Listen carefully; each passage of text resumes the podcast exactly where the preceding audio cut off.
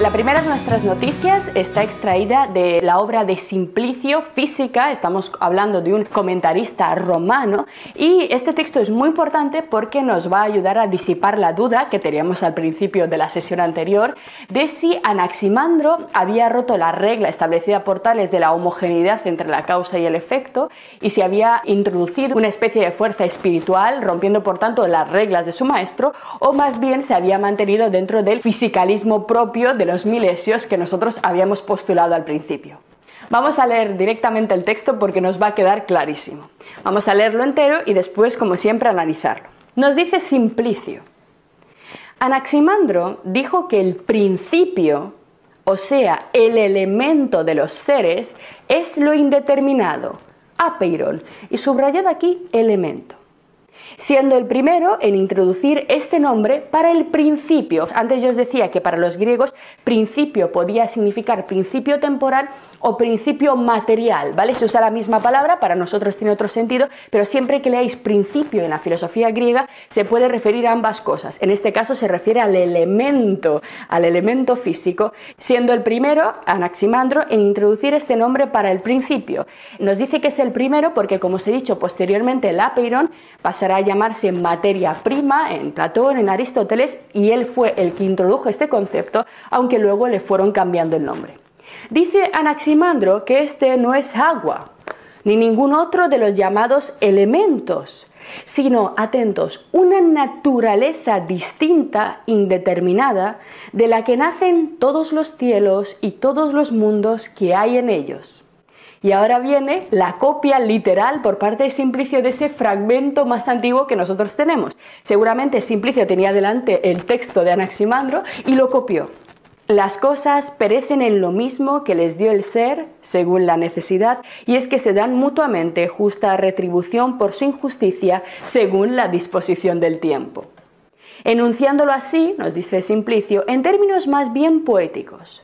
Así que no concibe la generación como una transformación del elemento, sino por la segregación de los contrarios a causa del movimiento eterno.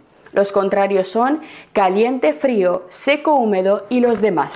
Vamos, vamos a analizarlo detenidamente porque aquí realmente ya hay mucho material para trabajar, mucha filosofía de la naturaleza. En primer lugar, vamos a insistir en esa idea de que el apeiron es un elemento físico.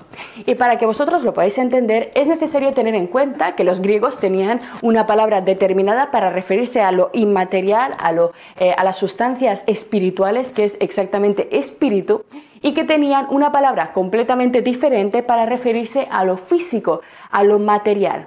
La palabra para referirse a lo material es hipokeimenon y normalmente los latinos, los romanos lo traducían como elementos. De tal forma que cuando Simplicio nos dice en el texto que Anaximandro dijo que el principio, o sea, el elemento de los seres es lo indeterminado, se está refiriendo al término hipokeimenon, es decir, está diciendo que el principio de las cosas es una sustancia material. Un poco más abajo, además, usa el término naturaleza, y esta palabra naturaleza, physis, también insiste en que estamos en un plano incuestionablemente físico.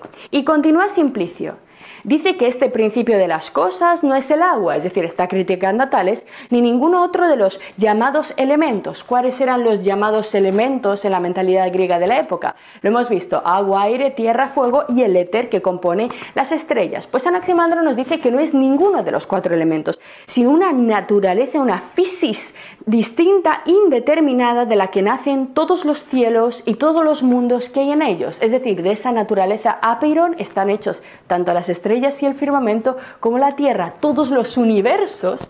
Y aquí ya aparece la idea de la pluralidad, la teoría de la pluralidad de mundos y universos. A continuación nos explica cómo se produce este ciclo de universos. Las cosas perecen en lo mismo que les dio el ser, en el apiron, según la necesidad, según la ley, la regularidad de la naturaleza.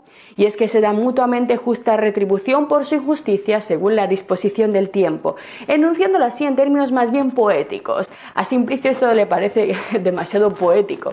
Simplicio es un autor romano que ya había bebido de todas las grandes teorías físicas griegas y la de Anaximandro le parece todavía muy infantil. Lo que viene ahora también es extremadamente importante ya que fijaros, una vez más se nos explica el proceso de decantación, de creación elemental. Nos dice Simplicio. Por tanto, Anaximandro no concibe la generación de los elementos como una transformación del elemento agua en elemento hierro, en elemento fuego, en elemento roca. No lo hace como tales, por mera transformación mágica, sino por la segregación de los contrarios a causa de un movimiento eterno. Los contrarios, estos contrarios son frío, caliente, seco y húmedo. ¿Qué es lo que nos está diciendo Simplicio? Nos explica que ese tubo de torbellino, esa especie de movimiento giratorio que Anaximandro dice que posee de forma innata el apeiron, lo que produce es una separación de los elementos por sus propiedades. En concreto separa cuatro tipos de propiedades, el frío, lo frío, lo caliente, lo seco y lo húmedo, de tal forma que produce una primera decantación, una primera separación que poco a poco va generando todo lo que existe. Es una explicación también muy, eh, muy precaria, pero empezamos a tener una explicación del sistema de creación elemental que ya es mucho avanzar y por supuesto siempre os quiero recordar que comparéis este tipo de esfuerzos intelectuales con las lecturas mitológicas en las que directamente no encontramos nada de esto y mucho menos la crítica del maestro, que aquí está. Ya enseguida vemos cómo Anaximandro pone en duda lo dicho por su maestro. Vamos a la segunda noticia en la que se abunda, eh, se sigue insistiendo en las mismas ideas.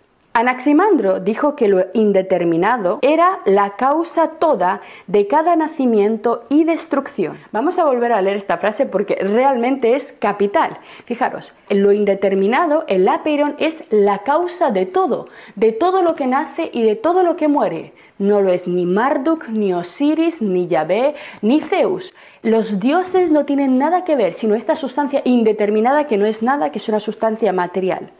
Afirma en efecto que de ello están segregados los cielos y en general todos los mundos que son asimismo indeterminados. En este caso, estos cielos, estos mundos, estos universos segregados, nos dice que son indeterminados, pero aquí el término indeterminación lo usa este comentarista para referirse al número de mundos, es decir, indeterminados en número, quiere decir aquí que estos universos son infinitos en número.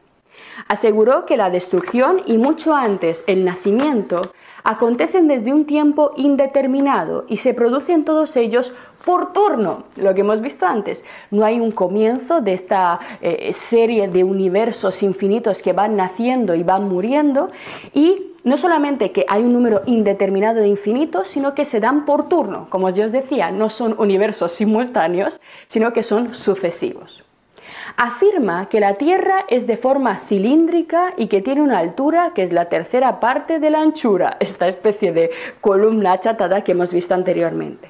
Afirma asimismo que lo que es productivo de calor y frío en el origen de este mundo se segregó y que de ello creció una esfera de llama alrededor del aire que envuelve la tierra, al modo de la corteza alrededor del árbol.